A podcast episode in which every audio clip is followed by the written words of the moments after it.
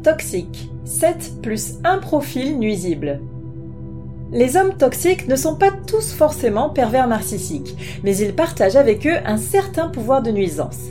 Il existe en effet des personnalités néfastes pour leur entourage. En vous mettant en couple avec une personne qui vous maltraite, que ce soit volontaire ou non, conscient ou non, vous vous exposez à des souffrances inutiles. Apprenez à reconnaître les 7 profils d'hommes nocifs et un bonus pour savoir si réellement cela vaut le coup de s'accrocher à la relation toxique ou si au contraire il faut la fuir et ne jamais retomber dans ce genre de piège amoureux. Cette réflexion est tirée d'un article du site internet www.pervers-narcissique.com dirigé par Pascal Cauder, psychanalyste et psychologue clinicien, co-auteur de l'ouvrage de référence la manipulation affective dans le couple, faire face à un pervers narcissique. Depuis plus de 30 ans, Pascal Couder et son équipe de thérapeutes spécialistes des questions autour de la manipulation sentimentale prennent en charge les victimes de PN francophones partout dans le monde grâce à la vidéoconsultation. Rendez-vous sur pervers-narcissique.com pour accéder gratuitement à une multitude de ressources précieuses. Qu'est-ce qui permet de qualifier un comportement de toxique? Lorsque les agissements d'une personne sont préjudiciables envers une autre sur le plan émotionnel, alors que la relation interpersonnelle est basée sur un postulat de bienveillance, on peut la qualifier de toxique. En général, les hommes toxiques s'avèrent nocifs pour leur partenaire ou leur entourage parce que leurs comportements répréhensibles viennent s'insérer dans une dynamique censée reposer sur l'amour. Cette contradiction entraîne des dysfonctionnements de quatre ordres. 1. L'impact négatif sur la personne qui subit la toxicité. La victime d'un comportement nocif développe un mal-être chronique. Celui-ci se manifeste par de l'anxiété, une dévalorisation de l'image de soi et, dans les cas les plus extrêmes, une dégradation de la santé mentale ou physique, dépression, psychosomatisation, etc. 2. La dynamique coercitive de la relation. La relation d'amour se transforme peu à peu, au fil des agissements délétères du conjoint toxique, en un rapport de domination. C'est dans ce cadre que la mise sous emprise peut s'opérer, ouvrant la voie à la manipulation, au contrôle, voire à la violence conjugale ou intrafamiliale. Cette dimension relationnelle est renforcée lorsqu'il y a un déséquilibre des pouvoirs, notamment une situation financière plus avantageuse pour l'homme abusif. 3. L'irrespect du partenaire. Pour s'affairer à faire du mal à la personne qui partage sa vie, il faut n'avoir aucune considération pour elle. Cela va des critiques incessantes au dénigrement plus général, en passant par toutes les attitudes passives agressives, mais aussi par l'humiliation, les insultes et autres formes de violence morale. 4. La chronicité des comportements toxiques. Plus les comportements délétères sont répétés et durables, plus ils sont toxiques. Les microtraumatismes cumulatifs peuvent mener jusqu'à un état de stress post-traumatique complexe. La psychothérapie est le meilleur moyen de parvenir à une prise de conscience de la dangerosité d'une telle situation. Malheureusement, celle-ci s'installe le plus souvent de façon si insidieuse que même la victime peine à la qualifier d'anormale. Quels sont les différents types d'hommes toxiques? 7 plus 1 profil.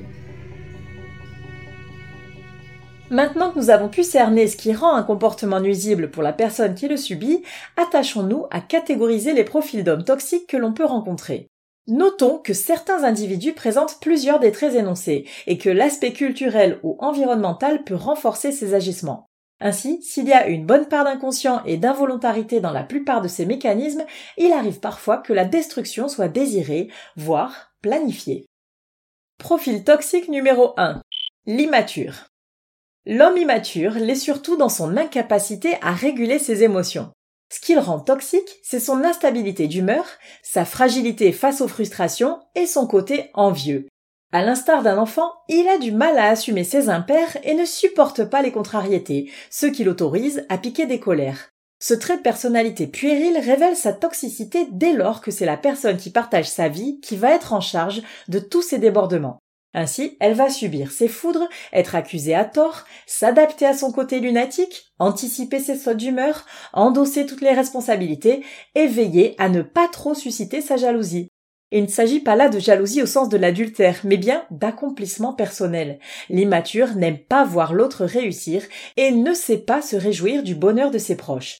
Face à lui, il faudrait donc minimiser ses victoires et dissimuler sa satisfaction pour garantir la paix dans le ménage. Cette adaptation dysfonctionnelle constitue aussi de l'abus émotionnel. Profil numéro 2. Le contrôlant. L'individu toxique contrôlant est avant tout un anxieux. Il calme sa crainte et ses doutes en instaurant un semblant de maîtrise de tout son environnement. Sa paranoïa le pousse au harcèlement et aux accusations fallacieuses dans une démarche de prêcher le faux pour savoir le vrai. La personne qui se trouve sous son joug ressent le stress permanent d'être placée sur le banc des accusés et doit se justifier sur tout, sous peine de menaces et de remontrances. Ce qui-vive perpétuel est épuisant et vient à bout de toutes les résistances, ce qui prédispose à la mise sous emprise. Profil numéro 3. Le misogyne. Parmi les hommes toxiques qui bénéficient du pire héritage culturel et sont donc susceptibles de le perpétuer, on retrouve les misogynes. Ce sont des machos autoritaires qui ont une piètre opinion de la femme, sauf éventuellement de leur mère, parfois érigée au rang de sainte. Ils sont très souvent infidèles et maltraitants, au point d'en devenir violents. Pour eux, la jante féminine est inférieure à la jante masculine. Elle est là pour servir les mâles, satisfaire leurs besoins et se présenter en faire valoir. Autrement dit, la conjointe est instrumentalisée, objectifiée et déniée, ce qui porte une grave atteinte à l'image de soi. Profil numéro 4. Le manipulateur. Le manipulateur est toxique par son appétence pour les jeux de stratégie. Menteur, cachotier, prêt à braver les interdits pour parvenir à ses fins, sa valeur morale est proche du néant. Il dispose d'un ego conséquent qui le place au-dessus de tous les hommes et de toutes les lois. Il tire une véritable jouissance à jouer au plus malin, sans se soucier des préjudices causés à autrui. On peut l'expliquer par un trouble narcissique, sans nécessairement aller jusqu'à la perversion. Profil numéro 5. L'égocentrique. L'homme toxique autocentré se situe entre l'immature et le mégalomane. Tout doit tourner autour de lui, car rien n'importe plus que son bien-être. Il agit le plus souvent en passe-droit, en exception qui confirme la règle, en égoïste qui place son propre bénéfice en premier. N'attendez pas de l'égocentré qu'il respecte vos limites, qu'il éprouve de l'empathie, ou qu'il se sacrifie par amour pour sa compagne ou pour ses enfants. Moi d'abord est son leitmotiv. Toutes ses relations sont conditionnées par l'intérêt qu'elle lui apporte. Il n'y a donc aucun partage ni amour, si bien que vous ne revendiquez plus rien et étouffez de vous-même vos besoins et désirs en faveur des siens. Profil numéro 6. Le mégalomane. Le besoin de pouvoir, de domination et de grandeur sont le lit de la toxicité du mégalomane. Tout son entourage doit se mettre au service de son ambition débordante. Seul compte sa réussite et son accomplissement personnel. Pour s'attirer la dévotion de ses proches, il leur fait miroiter un rejaillissement de ses victoires sur eux. En réalité, ces individus assoiffés de réalisations personnelles sont d'éternels insatisfaits, qui seront toujours en quête de plus. Profil numéro 7. Le plaintif. Nous vous avons présenté des hommes toxiques surtout par leur masculinité débordante. Mais leur égoïsme puéril peut aussi se manifester par une attitude de perpétuel malheureux. Les plaintifs sont incessamment en demande d'attention, de dévouement des autres. Leur positionnement de souffrant ou d'être fragile tend vers une négativité que rien ne semble contredire. Ils ont toujours une bonne excuse, des circonstances atténuantes, des facteurs externes expliquant leur état nécessiteux. Ils ont le chic pour s'attirer les candidates au syndrome de l'infirmière. Si ces comportements peuvent résulter d'un réel état dépressif, auquel cas une prise en charge par un professionnel de la santé mentale s'impose, un homme toxique se complaira volontiers dans ce schéma. Profil bonus. Le pervers narcissique. Si vous avez effectué notre test gratuit en ligne de détection d'un individu potentiellement MPN et que celui-ci s'est avéré positif, il y a de fortes chances pour que la personne à laquelle vous pensez présente la plupart de ces comportements, si ce n'est tous. En effet, ces agissements évoquent la majorité des troubles du sujet narcissique pathologique, mais aussi de ses techniques de manipulation sentimentale de prédilection. La différence entre les traits de personnalité décrits et la structure psychique du vampire émotionnel, c'est que celui-ci éprouve du plaisir à constater la détresse de sa victime. C'est au-delà de la simple indifférence concernant son sort, c'est bien de la perversion, du sadisme et du machiavélisme, sans espoir de changement. Nous avons vu que les hommes toxiques adoptent différents types de comportements qui mènent à une surcharge des efforts adaptatifs de la personne partageant leur vie. C'est en cela que leur attitude peut être un véritable poison qui finit par menacer le bien-être de celle qui subit la situation. Dans tous les cas, cela s'inscrit dans une dynamique de couple dysfonctionnelle qu'il faut impérativement enrayer.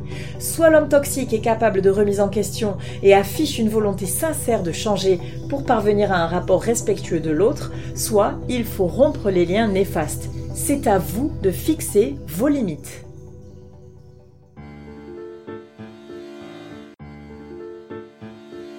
N'hésitez pas à vous faire accompagner par des thérapeutes spécialistes des questions de la perversité narcissique.